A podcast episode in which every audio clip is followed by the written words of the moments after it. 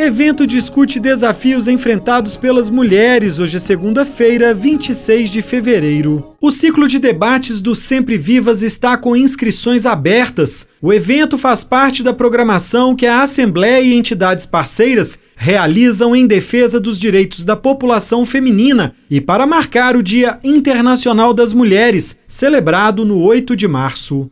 Realizada desde 2019, a mobilização do Sempre Vivas busca incentivar e apoiar as mulheres e ainda dar visibilidade à luta dessa parcela da população por direitos. Neste ano, o ciclo de debates do Sempre Vivas discute os diferentes papéis da mulher na sociedade e como a tentativa de apagamento dificulta o exercício dos direitos delas, principalmente em espaços de poder e decisão. Por isso, o título do evento é Precisamos falar sobre a invisibilidade das mulheres. O evento ocorre no próximo dia 5 de março, das 9 da manhã às 5 horas da tarde, no auditório José Alencar da Assembleia de Minas, na capital. Estão previstas quatro mesas de debates para abordar temas como desafios das mulheres na sociedade, a escalada da violência contra mulheres, a subrepresentação da mulher na política e ainda como enfrentar a violência política de gênero.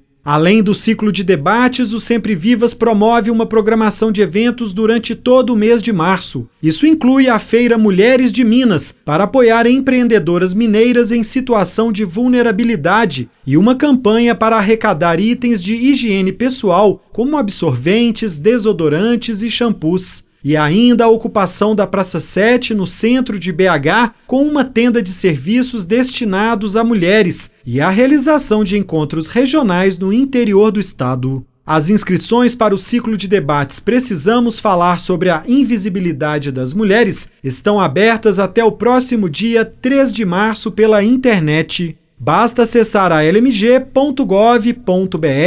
clicar na aba Participação eventos e selecionar a página do Sempre Vivas. Lá também está disponível a programação completa do evento. Da Assembleia Legislativa em Belo Horizonte, Luiz Felipe Balona.